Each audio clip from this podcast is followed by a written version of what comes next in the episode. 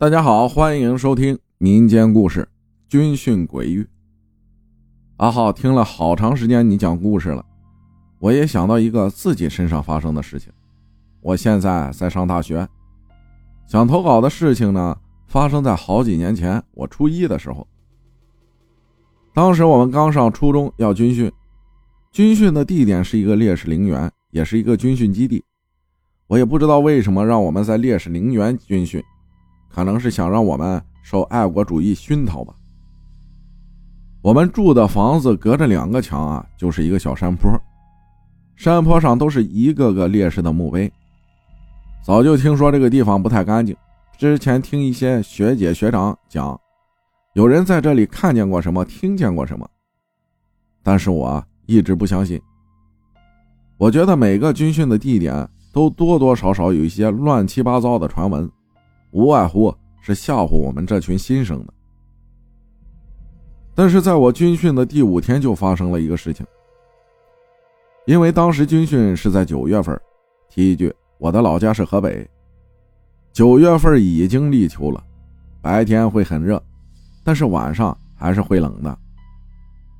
我们寝室是十个人一个房间，没有空调，电扇也很老旧，没什么用，所以我们睡觉之前。都会把窗户开着，关着纱窗。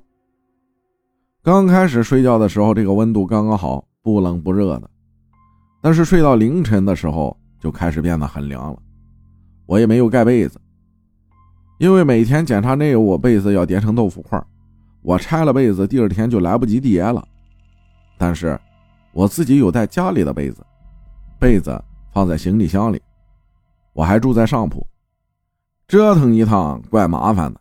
我在床上缩成一团，怎么也睡不着，实在是感觉寒风习习呀，受不了了，我就打算下去拿我的被子。当我爬床上的梯子的时候，我往窗户那边瞟了一眼，也是当时想看一下窗户到底开的多大，吹得我这么冷。但是，我发现窗外站着一个人，离窗纱很近。那个人年龄应该是五六十岁，一个干瘪的老头，很瘦很瘦，皮包骨的那种。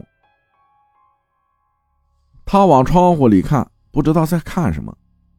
寝室里其他的人都在熟睡，当时我还在梯子上挂着呢。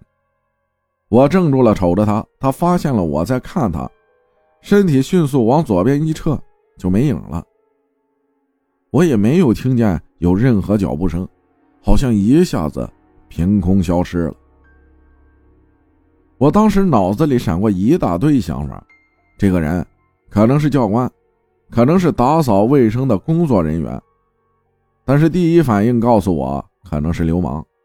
凌晨窥探女生宿舍，确定他不在了，我打算把这个事情第二天和教官说，然后就上床睡觉了。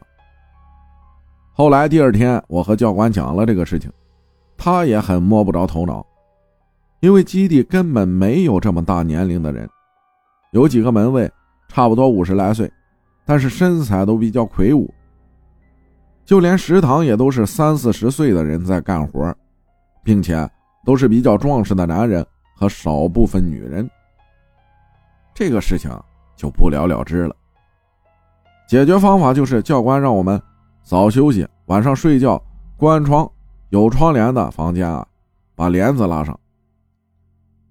我后来回到家呢，跟我爸妈说了这个事情，我爸妈也觉得很神奇，但是他们跟我说，如果这是个人，肯定是哪里溜进来的流氓，最好还是不要招惹，及时和老师或者教官报告，保护好自己就好。如果这不是个人，有可能就是。山坡上埋葬的烈士，他可能是来看看你们这群小孩子们，也一定不会伤害你们。